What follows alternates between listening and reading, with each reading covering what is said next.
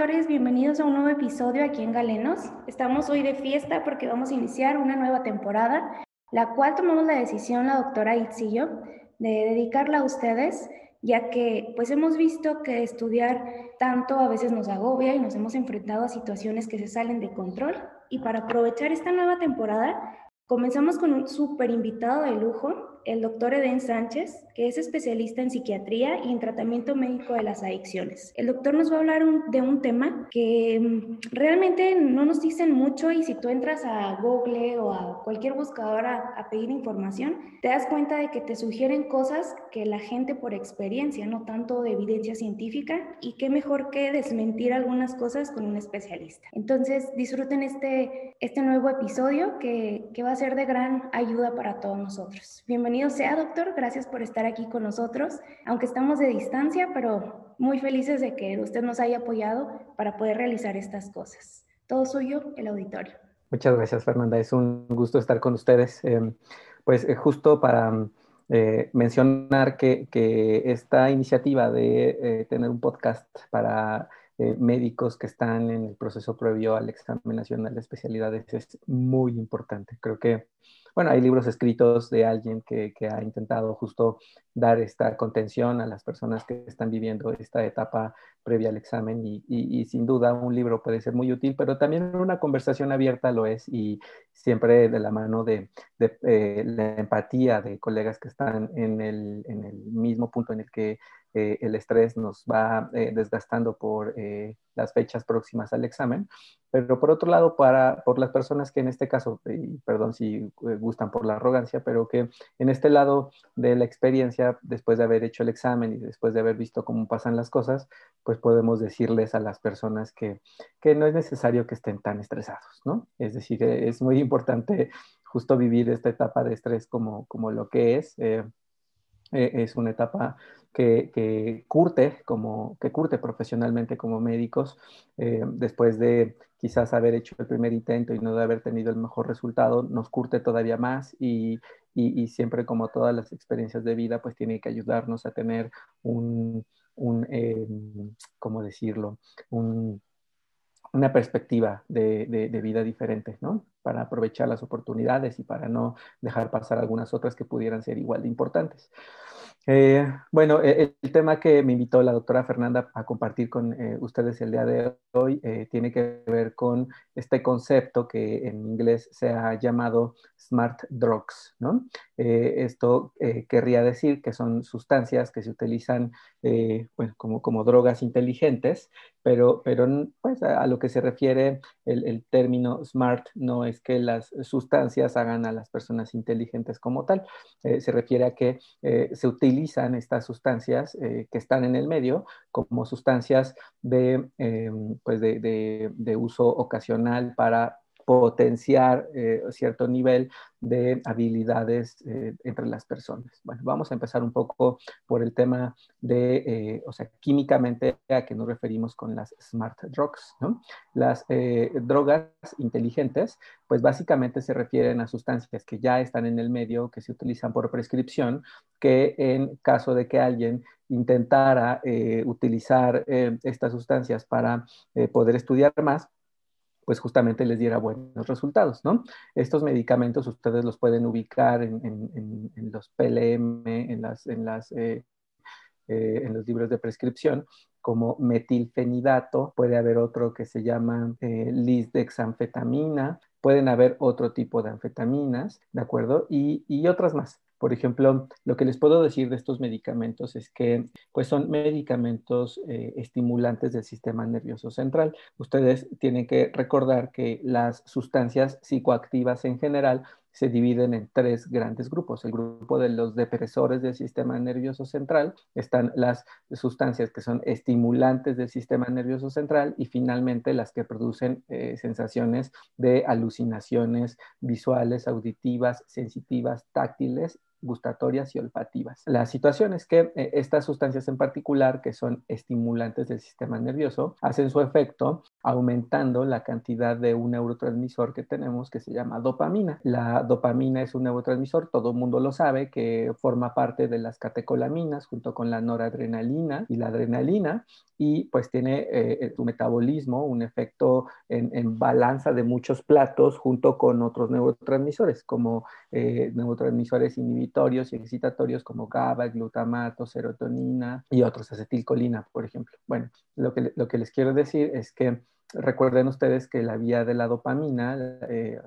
la neurotransmisión de la dopamina se lleva a través de cuatro vías. Las cuatro vías entonces cerebrales de la dopamina son la mesocortical, mesolímbica, nigroestriatal y tubero infundibular. Estas cuatro vías son muy importantes porque cada una controla funciones diferentes que se llevan a cabo en el cerebro, entre otras cognición y coordinación motriz. Una de ellas, la mesocortical, es una vía que parte del el área tegmental ventral y que se dirige a la corteza frontal y que regula los niveles adecuados de dopamina para que uno pueda mantener la atención y la concentración en una conversación o en varios estímulos simultáneamente. Por un lado, en, en, la computadora mientras hacemos una actividad, en el celular mientras alguien nos está mensajeando, en una conversación mientras alguien nos está diciendo algo y estamos escribiendo, etcétera. ¿De acuerdo? Esos niveles regulados de dopamina se tienen que mantener en esa función, porque si no, puede uno, cuando tiene menos cantidad de dopamina, puede tener síntomas de déficit de atención. Ahorita vamos a hablar un poco más adelante de qué es el déficit de atención. En particular, cuando uno mismo tiene una cantidad normal de dopamina y utiliza estos medicamentos, uno al aumentar la cantidad de dopamina en el balance normal que debe de haber, uno tiene un riesgo de estar eh, en un estado de aceleramiento, de estimulación del sistema nervioso central. Entonces, por eso son sustancias estimulantes. Hay sustancias estimulantes muy potentes como la cocaína o las metanfetaminas que producen este mismo efecto que, los medicamentos que les mencioné anteriormente. Sin embargo, la cocaína y las metanfetaminas son tan fuertes, son tan potentes que el aumento de dopamina lo hacen a cantidades tan elevadas que generan un efecto de high, un efecto de estar con eh, la sensación de drogado, entre comillas, ¿de acuerdo? Y esto hace que las personas cuando sienten el efecto de high y se enganchan con el efecto de high, entonces tengan un riesgo muy, muy alto de tener una adicción cuando experimentan el uso de estas sustancias, cocaína, piedra, cristal, etcétera, ¿de acuerdo? Sin embargo, como el efecto de las smart drugs es también aumentar la dopamina, pero lo hacen en una cantidad menor y no lo hacen tan agudamente, sino en una forma paulatina, que eso hace que sean medicamentos seguros, entre comillas, seguros para eh, el mal uso que se pueda hacer, ¿de acuerdo? Sin embargo, como sí aumentan el estado, eh, o sea, sí aceleran el sistema nervioso central, sí puede hacer que una persona, en vez de quedarse dormido a la hora que normalmente se queda dormido, pueda pasar mucho más tiempo eh, en estado de alerta. Lo que pasa con estos medicamentos utilizados de esta manera es que dan así lo voy a decir compañeros, dan la falsa percepción de aumentar la inteligencia, porque hace que las personas permanezcan alerta, no estén cansadas mientras estén leyendo o no están cansadas, aunque sean las dos o tres de la madrugada, pero no necesariamente están entendiendo todo lo que tienen que entender, ni van a eh, acelerar su proceso de aprendizaje. Solamente el estado de alerta hace que puedan permanecer claramente más tiempo despiertos, pero eso no va a hacer que aprendan más rápido, ni va a potenciar su capacidad intelectual. Ahora, lo que les quiero decir de estas sustancias es que a veces cuando una persona se percata que, pues es una lógica muy médica, es una lógica de que si eh, tú tomas un medicamento y no te hace lo que te tiene que hacer, pues entonces uno toma más. También eh, eh, no es raro que uno como estudiante de medicina pueda tener acceso a estos medicamentos y piense que si una pastilla no hace lo que nos dijeron que tiene que hacer, entonces uno tome más cantidad esperando mejorar nuestra capacidad para aprender eh, algo de último momento. Bueno, esto es un error porque ustedes entenderán que el efecto de estas medicinas es el efecto de U invertida. ¿Qué significa? Vamos a hacer una gráfica mental en la que ustedes tengan en el eje de las X el tiempo de, perdón, la dosis de el, del medicamento que se haya utilizado en el eje de las X y en el eje de las Y pueden tener el efecto en la atención, en mejorar eh, la atención que se pueda tener. Bueno, cuando ustedes toman una dosis baja del medicamento, el efecto de atención puede elevarse un poco. Si ustedes toman otro poco más del medicamento, la atención puede eh, elevarse otro poco más. Puede llegar a una dosis terapéutica, entre comillas, el medicamento en una persona y entonces puede llegar a mejorar su atención hasta el punto máximo de respuesta que se pueda tener al medicamento. Y uno diría, bueno, pues si, si uno eh, en cuanto va elevando la dosis, va teniendo mejor respuesta, pues uno esperaría que es una respuesta lineal. Y no, les decía que es una U invertida, porque si ustedes suben la dosis del medicamento, entonces la atención empieza a disminuir a pesar de que estén subiendo la dosis y eventualmente llegando a dosis todavía más altas, su atención se va a disminuir o se va a perder justo porque eh, el efecto de aceleramiento que hace este medicamento los va a mantener más bien todos eh, inquietos o intranquilos y no les va a permitir poner atención o concentrarse a estímulos incluso mínimos, ¿de acuerdo? Entonces, eh, no hay una capacidad dosis-respuesta, no hay una dosis estándar recomendada para el uso de estas sustancias y más bien en todo caso, pues tendríamos que ver qué es lo que hace que las personas tengan algún tipo de acercamiento a ellas, ¿no? Entonces, bueno, en resumen, eh, las smart drugs son medicamentos como metilfenidato o lisdexanfetamina que tienen la intención de hacer mejor mejorar la atención o la concentración de personas con déficit de atención e hiperactividad, pero que cuando uno como estudiante de medicina las puede llegar a utilizar para intentar mejorar nuestra capacidad, no necesariamente van a lograr tener un efecto. Les voy a explicar ahora por qué. Porque aparte de la dosis, es muy importante tener presente que en el caso de los tratamientos para el déficit de atención igual que para los tratamientos para depresión o ansiedad o psicosis o bipolaridad o cualquier otro diagnóstico de psiquiatría, el mejor efecto de los medicamentos se da conforme se continúan tomando. Si una persona toma una dosis del metilfenidato o de la lisdexanfetamina, pues sí, puede ser que le acelere tanto, eh, tantito, un rato del día, eh, lo que dura el efecto del medicamento. En el caso del, del metilfenidato de acción inmediata solamente dura cuatro horas. Los que tienen liberación eh, osmótica pueden durar hasta, hasta 12 horas, pero, y de la lisdexanfetamina también, entre 12 y 16 horas. Bueno, en todo caso, eh, el efecto puede durar ese rato nada más, pero no necesariamente va a mantener la atención centrada de las personas eh, durante el examen o después del examen o para estudiar por periodos estables de tiempo, ¿no? Entonces, no, no es que sea como una eh, sustancia que vaya a tener un efecto persistente y que por eso podamos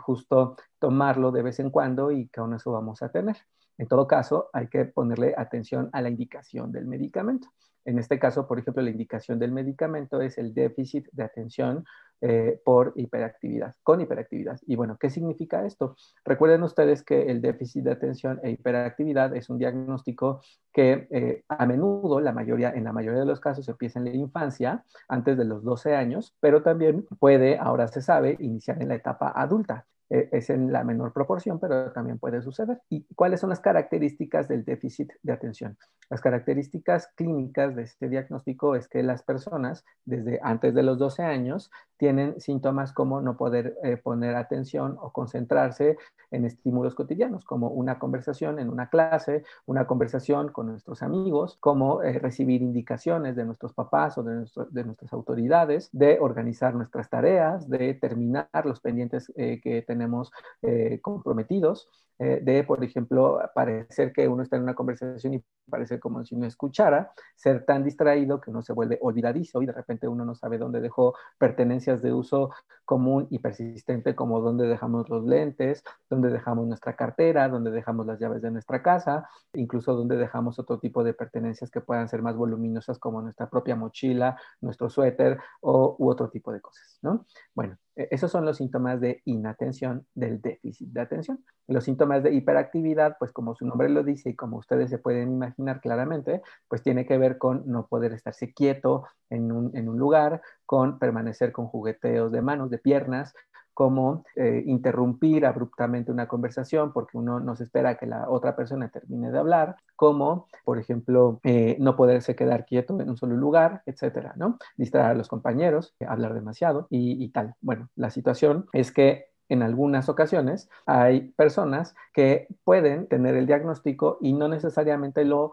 pueden reconocer con facilidad porque, pues, eh, igual que pues, muchas otras áreas profesionales, bueno, la mayoría de los médicos son personas demasiado inteligentes que logran con su inteligencia balancear la presencia de los síntomas de déficit de atención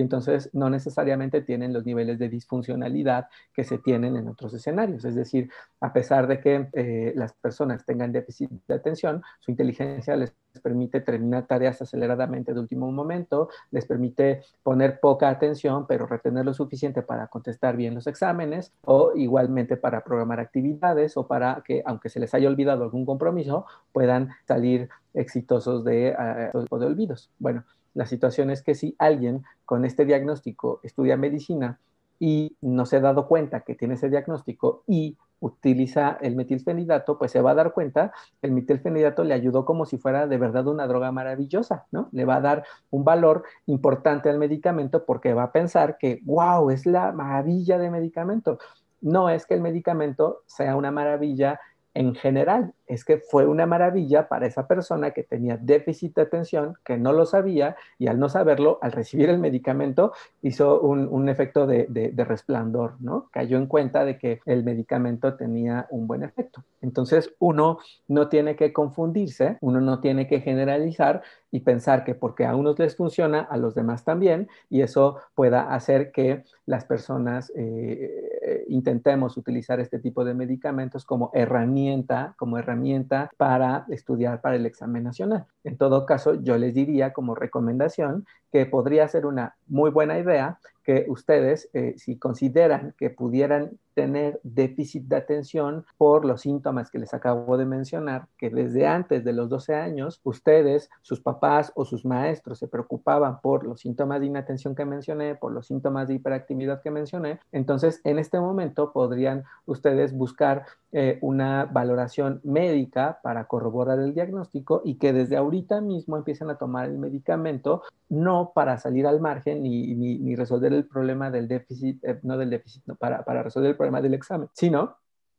para que tengan el tratamiento adecuado y al tener el tratamiento adecuado, ustedes puedan cumplir con eh, el proceso de estudio que se hayan eh, propuesto ustedes para eh, el examen nacional de especialidades. En todo caso, lo que les quiero decir es que, bueno, no, no es que sea un medicamento de, de mal uso o, o, de riesgo, es un medicamento que incluso está aprobado claramente por la FDA y por muchos organismos internacionales para su uso en personas con déficit de atención. no tienen riesgo de adicción, es muy importante decirlo. El problema que pueden tener estos medicamentos, como lo mencionábamos hace un momento, es que pues se pueda tener un, mal concepto de cómo funcionan y que al tener un mal concepto de cómo funcionan se pueda hacer un mal uso del medicamento, tomándolo ocasionalmente cuando uno considera que pudiera ser útil para salir al paso de un compromiso de examen. Ahora, hay que decir que el examen nacional no es cualquier examen y que no puedan con el medicamento, no puedan dormir una noche antes del examen para repasar los últimos pendientes que tenían, pues eso no necesariamente va a garantizar que ustedes hayan asimilado lo que tenían que asimilar para contestar toda la complejidad del examen o que por otro lado, por ejemplo, si se toman el medicamento para eh, permanecer alertas, despiertos eh, los dos días antes del examen y llegar el día del examen quizás lo más acelerados que se pueda para eso, bueno, eso no va a garantizar por el efecto en U que mencionábamos, que ustedes lleguen en el mejor momento para hacer el examen y en todo caso el resultado del examen puede salir al revés de lo que ustedes deseaban. Eh, lo mejor sería entonces, tener un diagnóstico, tomar el medicamento y ser constante con la forma de tomar el medicamento, constante con la forma de estudiar y que cuando llegue el día del examen uno llegue bien descansado, bien relajado y bien eh, eh, concentrado para hacer el examen, es decir, concentrado con el metilfenidato por prescripción, por recomendación, como parte del esquema de todos los días, ¿sale? Para hacer el examen, porque si ustedes lo toman nada más así de, de ocasión, pues no va claramente a dar el efecto terapéutico que uno desearía que tuviera. Ahora, una parte importante de esto es que como el tema de las smart drugs son, pues está muy abierto, si ustedes buscan en internet y, ponen tal cual en, Google este par de palabras, se van a encontrar que igual pueden haber 20.000 clases de medicamentos. En realidad, eh, todas las clases de medicamentos que están no significa que sean estimulantes. Por ejemplo, hay personas que tienen déficit de atención e hiperactividad y qué efecto de estar inatento, distraído, eh, relativamente acelerado o no poderse quedar quieto, hace que las personas eh, se acerquen, por ejemplo, a la marihuana como un intento de aquietarse. Recuerden ustedes que la marihuana, a diferencia de lo que a menudo se cree socialmente que es un alucinógeno, en realidad es un depresor del sistema nervioso central y es un depresor y por eso cuando ustedes conocen a alguien que fuma marihuana, amigos, gente cercana a ustedes, de repente ustedes se pueden percatar que las personas andan alivianadas, andan chidas, ¿no? Y entonces ese efecto de relajamiento es producido por pues, la, la, marihuana. Recuerden ustedes que la marihuana actúa en receptores cerebrales que se llaman CD1, receptores cannabinoides tipo 1, que son, eh, son receptores ligados a proteínas G inhibitorias y entonces en, en, la neurona presináptica y entonces hace que las neuronas estén aquietadas, ¿no? Entonces eso da el efecto de relajamiento y eso hace que las personas cuando fuman marihuana estén tranquilas. Bueno, en el caso de alguien que tiene déficit de atención e hiperactividad con predominio de síntomas de hiperactividad, cuando tienen el uso de la marihuana, pueden llegar a sentir justamente esta sensación de eh, relajamiento lo suficiente como para ponerse a leer y para no distraerse fácilmente con otro tipo de estímulos alrededor. No es nada extraño eh, conocer a personas que digan que la marihuana les ayuda a concentrarse, a no distraerse y a leer con calma, ¿no? Entonces, en todo caso, uno podría confundir a las smart drugs como ese tipo de efecto que da la marihuana porque ayuda a que las personas se sienten a leer, ¿no?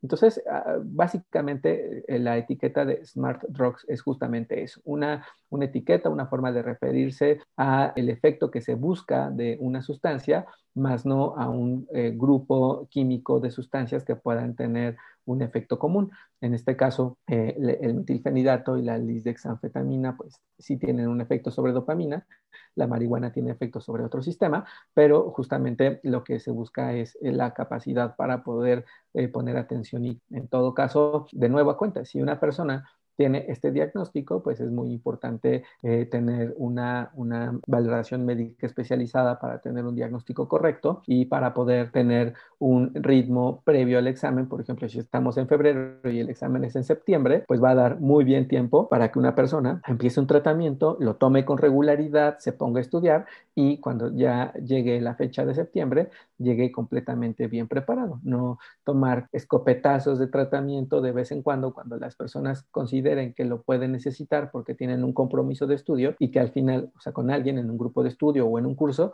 y que al final del curso o al final del, del, de, de este esfuerzo de estudiar independiente o con un grupo de amigos, pues parezca como si no hubieran estudiado nada. ¿No? En todo caso, eso, eso es la manera de manejarlo. ¿Qué más les puedo decir de, de, las smart drugs? Bueno, en particular les decía que no tienen un efecto adictivo ni mucho menos, pero bueno, justamente es importante evitar el mal uso y la forma de evitar el mal uso es teniendo un buen diagnóstico tomar la dosis que el médico manda eh, de acuerdo a la respuesta que se va teniendo y tener eh, una estabilidad en la forma de tomarlo, porque es muy importante esto que mencionaba, de que el mejor efecto de estos medicamentos se da conforme se continúan tomando, ¿no? Ahora, eh, otra, otra forma también de explicarlo no solo tiene que ver con el déficit de atención. Ustedes recuerdan que hay, o sea, siempre cuando estamos en un proceso de previo al examen, también pueden haber otro grupo de síntomas que son muy agobiantes, como síntomas de tristeza o de depresión o síntomas de ansiedad, ¿no? Es muy importante reconocerlos porque, bueno, ambos eh, diagnósticos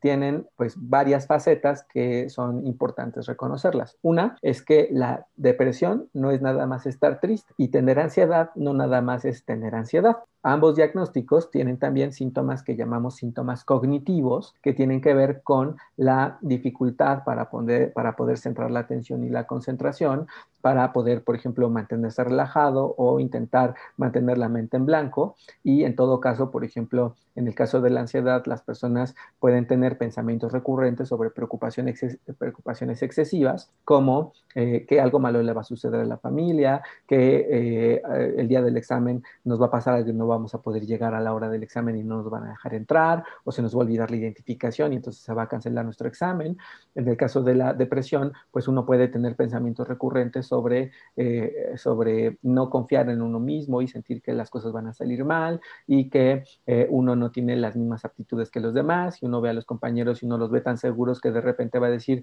híjole, yo creo que todo el mundo estudió tan bien y a, y a todo el mundo le va a ir tan bien que el único que no va a quedar soy yo. Entonces, ese tipo de pensamientos pesimistas, pesimistas, con minusvalía, con, eh, con, eh, autoestima baja, etcétera, eh, implican justamente síntomas cognitivos, ¿de acuerdo? Y bueno, ¿qué hacer en caso de eso? Hace ratito decíamos de las smart drugs y la relación que tienen con el déficit de atención, porque son medicamentos hechos para eso, para cubrir ese tipo de síntomas, pero tener síntomas cognitivos no nada más puede permanecer o pertenecer, perdón, al déficit de atención, también puede pertenecer a la depresión y la ansiedad. En este caso, por ejemplo, para la depresión se necesitaría tener un tratamiento adecuado. Eh, también para la ansiedad hay eh, medicamentos que se requieren que son muy útiles para eso. Eh, quiero mencionar que no es que por sentir tristeza todo mundo necesite antidepresivos o que por sentir ansiedad todo mundo necesite inhibidores selectivos de recaptura de serotonina. Quiero decir que si el efecto que están teniendo, la intensidad de los síntomas que están teniendo de depresión o de ansiedad les está implicando un alto grado de disfuncionalidad. Esto significaría que no están logrando estudiar las horas que se han propuesto que tienen que estudiar, que no logran eh, equilibrar el ritmo de estudio con el resto de su vida cotidiana, como la convivencia con su familia, estar yendo a algún trabajo, si ya están trabajando en algún lugar antes de hacer el examen nacional. y en todo caso, si ustedes identifican que no están logrando cumplir con los compromisos como normalmente cumplirían, entonces sí se requiere un tratamiento. Bueno, entonces, ¿en qué casos no se requiere? No se requiere tratamiento para depresión o para ansiedad en caso de que los síntomas estén yendo eh, en una intermitencia en la que están ahí, pero no son disfuncionales, ¿de acuerdo? ¿Y, y qué se hace en esos casos? Bueno, en esos casos se necesita replantear la estrategia que estamos teniendo para estudiar o la estrategia que estamos teniendo para vivir todo este año académico para poder cumplir con la meta del examen nacional. Por ejemplo, hay personas yo, me acuerdo que, no solo para el examen nacional, que ahí lo viví más aislado porque estaba haciendo el servicio social en una comunidad rural en Tabasco, pero eh, sí me acuerdo cuando estaba estudiando medicina en la Facultad de Medicina de la UNAM, que todo el tiempo veía compañeros y compañeras con tambaches de copias de exámenes, de copias de libros, de los apuntes de la libreta de no sé quién, ¿no? Y de repente, pues uno los ve y uno dice, pues tranquilo, pues, o sea, te ves muy estresado, ¿no? Y a lo mejor son personas que pasan la mayor parte del día pensando en cómo tener los mejores resultados. Bueno, está bien, sí, todo mundo deseamos que tengamos los mejores resultados, pero no podemos estar pensando las 24 horas del día en eso. ¿Qué tenemos que hacer si empezamos a entrar en un ritmo de estrés que nos precipite síntomas de tristeza o síntomas de ansiedad sin necesariamente ser disfuncionales? Bueno, pues tenemos que, decíamos hace ratito, reequilibrar la balanza de compromisos y de responsabilidades y de actividades de la vida cotidiana. Tener orden en nuestro escritorio, en nuestra recámara, tener orden eh, en los horarios que, por ejemplo, podamos eh, eh, tener también para desayunar, para comer, para cenar, en el tiempo que vamos a dedicar al estudio durante el día, el tiempo que vamos a dedicar a la convivencia con nuestra familia durante el día, la participación de otro tipo de, de, de estímulos, por ejemplo, nuestros amigos, como ir al cine, como ir a algún concierto, ir a escuchar música,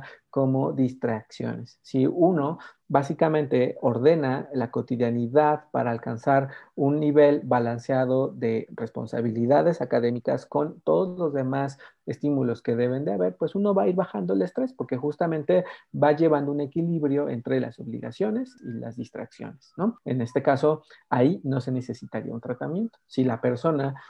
considera, si ustedes consideran que están teniendo síntomas, pero quieren, no quieren tomar tratamiento, bueno, inténtenlo primero de esta manera, como lo estamos platicando ahorita, ordenando el día, ordenando la semana, ordenando el mes, ordenando un programa de estudio con su propio libro o en los cursos que se toman en línea o en las universidades. Y si ustedes consideran que eh, en un parámetro de tiempo, si ustedes quieren de un mes, no necesariamente les da los mejores resultados porque no logran estresar, desestresarse, no logran quitarse el desánimo, no logran quitarse la sensación de desconfianza o la sensación de autoestima baja respecto a la capacidad de ser seleccionado en el examen. Entonces es mejor ir con un médico para que les haga un diagnóstico. Los, los, médicos no necesariamente les vamos a hacer un diagnóstico de depresión o de ansiedad, pero, pero bueno, igual podrían, por ejemplo, ir con un psicólogo, teniendo la expectativa de que el psicólogo también los puede mandar a medicina, ¿de acuerdo? En el caso de ir al médico inicialmente, vale la pena, yo diría, porque si ustedes van con el médico, el médico les va a decir, no necesitas medicamento, pero sí necesitas atención terapéutica y entonces los va a mandar con un psicólogo. A veces lo que pasa con los psicólogos es que en una de esas puede decir, sí, no te preocupes, si te veo estresado, si te veo con ansiedad, quédate aquí conmigo y luego vemos lo del medicamento. Y ahí yo preferiría que por cuestiones de eh, la premura del examen, de, los, de las fechas en las que se va a llevar un, ritmo de, estudio, pues sí vale la pena que no hagamos confianza y que dejemos al criterio de pues, es un profesional, pero al criterio de alguien, el que necesitemos o no un medicamento. Mejor vamos a la segura para que un médico nos valore, que nos diga que necesitamos un tratamiento y si no, que nos canalice con un compañero psicólogo para que nos, nos dé el manejo terapéutico para el control de la ansiedad y de la depresión. ¿De acuerdo? En este caso, por ejemplo, no se necesitaría el mismo metilfenidato como lo mencionamos hace ratito, que es el medicamento para el déficit de atención, que es el que se asocia como medicamento inteligente o smart drug. Eh, en este caso, por ejemplo, eh, los medicamentos que se utilizarían serían otros que ustedes ya conocen bastante bien, como los inhibidores selectivos de recaptura de serotonina u otro tipo de antidepresivos duales, que son inhibidores selectivos de la recaptura de serotonina y noradrenalina. En particular, esos medicamentos lo que van a hacer es que van a eh, revertir los síntomas, ayudarán a que una persona se sienta menos intranquila, con menos ansiedad, va a poder dormir eh, el periodo completo de tiempo, va a poder eh, dormir y descansar, va a poder mantener la mente en blanco y se va a poder distraer o va a poder eh, centrar su atención en muchos compromisos simultáneamente y no nada más en el tema del examen o lo que vaya a pasar con el examen, todo alrededor del examen. Y en el caso de eh, los medicamentos y el efecto para la depresión, pues justamente van a ayudar a que la persona se sienta con un eh, estado de ánimo estable, pero que al mismo tiempo le permita tener el talante suficiente para proponerse seguir adelante con el reto de hacer el examen, que es parte del proceso de formación de todos los médicos hasta las especialidades, ¿no? En todo caso, eh, pues... Los antidepresivos no son smart drugs, eh, los antidepresivos son medicamentos que funcionan justamente para eh, el control de la depresión o de la ansiedad, cuando son cuadros completos y cuadros disfuncionales y en eso van a ayudar mucho. Eh, pasaría un poco lo mismo en este caso como lo que les mencionaba del metilfenidato, de que alguien deprimido o alguien con ansiedad al tomar estos medicamentos puede ser que por tomar el medicamento sienta este efecto deslumbrante de la, de la eficacia terapéutica y digan, claro, este medicamento es buenísimo para estudiar, pero no, la sertralina, la floxetina, el citalopram, el citalopram no son buenos para estudiar, son buenos para controlar los síntomas que eh, al estar presentes no dejan a la persona estudiar. Entonces, eh, en este caso, de eso se trata eh, el concepto de Smart Drug y cómo revertirlo, ¿de acuerdo? Si ustedes no tuvieran depresión o ansiedad o déficit de atención e hiperactividad y no necesitaran tomar esos medicamentos, lo más probable es que estén haciendo un uso innecesario del medicamento y lo que se necesitaría, cualquiera de esos medicamentos, y lo que se necesitaría es eh, quizás reordenar la forma en la que están llevando a cabo su plan de estudios para eh, la fecha en la que van a hacer el examen, ¿de acuerdo? No sé si haya alguna pregunta o algún comentario. Vamos bien. ¿Vamos bien? Bueno, pues eh, no sé si, si, si quisieras, eh, Fernanda, que eh, toque algún tema en particular, no sé, de las smart drugs o algo que, que, hayas leído por ahí en internet que te haya parecido como un tema curioso. Tengo una pregunta, yo creo que mucha gente se la hace, al igual que a mí. Este, ¿Qué pasa cuando, o cómo le hago cuando presenté el examen Hice todo lo que me dijeron, me metí a todos los cursos, estudié de la mejor manera que creía para mí y no pasa. Ok, me topo ante esa realidad, ¿cómo me repongo ante esa situación? O sea, si, si, si bien entendemos que el médico juega un rol en la sociedad que es como, wow, ¿no? Lo máximo, y más cuando tu familia o cuando tu pareja, no sé, quien ve que estuviste mucho tiempo estudiando, preparándote y pues, oye, no, obtuviste el resultado que tú querías y se viene todo encima, ¿no? ¿Cómo me repongo ante eso sin la necesidad de acudir, no sé, a empezar a fumar, a, X, ¿no? porque hacemos muchas cosas como para tratar de salir adelante. ¿Cuál es la mejor manera para poder decir, tengo que empezar de nuevo? ¿O cómo acepto que me siento mal? ¿O cómo acepto que ante mi capacidad fracasé, entre comillas? ¿Cómo le hago? ¿Cómo le hago para aceptar eso? Muy buena pregunta. Bueno, yo te diría que, todos nosotros eh, en el proceso de formación, eh, hasta el punto en el que terminamos medicina, hemos eh, dado lo mejor de nosotros para convertirnos en lo que somos. la mayoría de nosotros hemos sido premiados en algún momento de nuestra formación siendo cuadro de honor, teniendo becas de aprovechamiento, tener, em, eh, ser abanderados, tener algún diploma de participación en Olimpiadas Nacionales de Conocimientos y 20 mil cosas, ¿no? Eh, lo primero que tenemos que saber es que todo el esfuerzo que hemos hecho toda la vida para convertirnos en lo que somos ha valido la pena, sin duda. No tener un eh, resultado favorable en un examen eh, no significa que, no seamos lo que queríamos ser. Eh, el que no tengamos un resultado favorable en el examen no significa que eh, valgamos menos o que nuestro esfuerzo haya valido menos de lo que nosotros creíamos. Más bien lo que sucede es que uno, después de toda esa trayectoria larga, desde muy pequeños hasta el momento en el que terminamos medicina, hemos pues sido tan em, estudiosos y hemos tenido tan buenos resultados que no estamos acostumbrados al fracaso, no estamos acostumbrados a no tener una buena, un, buen resultado. Eh, lo, digo en, el término de fracaso, vamos, eh, entendiéndolo, no porque sea un error de largo plazo, sino porque pues no se logró el, el resultado que uno quería. Y no está mal. Yo les mencionaba hace ratito que es muy importante en este proceso de prepararse para el examen nacional, que uno eh, sienta que, vamos, no es el único que está en este mismo proceso, que estamos participando simultáneamente. Eh, bueno, en mi época eran creo que 25 mil personas, supongo que ahora deben ser más, pero estamos participando simultáneamente por una cantidad limitada de plazas. El que no tengamos el resultado de ser seleccionado, no significa que nuestros esfuerzos de toda la vida no hayan valido la pena. Solo tenemos que, eh, no sé, pudo haber pasado algo como lo que mencionábamos hace ratito, que llegamos desconcentrados, llegamos desvelados, llegamos pensando en muchas cosas, llegamos eh, en, un, en un mal momento psicológico para hacer el examen y no necesariamente tuvimos el resultado que queríamos. Bueno, eso solo nos tiene que dar la lección de que para el siguiente año tenemos que intentarlo diferente y la forma de hacerlo es atendiendo recursos importantes como que si uno necesita tomar un curso de preparación, uno lo debe de tomar, si uno eh, debe redistribuir el tiempo que dedica al estudio y al resto de las actividades, uno lo tiene que hacer. Si uno considera que ah, la persistencia de algún grupo de síntomas hace que no logre poner atención o se concentre en el reto de tener un ritmo escolar o académico estable, entonces necesitamos darle tratamiento. No podemos quedarnos en el lugar en el que estábamos. Sí, duele mucho no quedar en el examen nacional, sí es muy complicado cuando uno eh, está en un grupo social en donde a lo mejor eh, cinco o seis de nuestros diez amigos más cercanos quedan en el examen y nosotros no, o de repente uno pone en perspectiva las cosas y se entera que los médicos familiares entran con 22% eh, eh, de los aciertos. Y, y no digo que esté mal, solo es es el sistema de competencia, ¿no? Así es el sistema de competencia. No tiene que ver con uno, tiene que ver con cómo se están dando o configurando las cosas para el examen. En este caso, yo les diría que eh, una forma de manejar emocionalmente la situación, pues es aceptar las cosas como son, que eh, si no se obtuvo el resultado que uno quería, eso no tiene por qué definirnos como, como eh, profesionistas,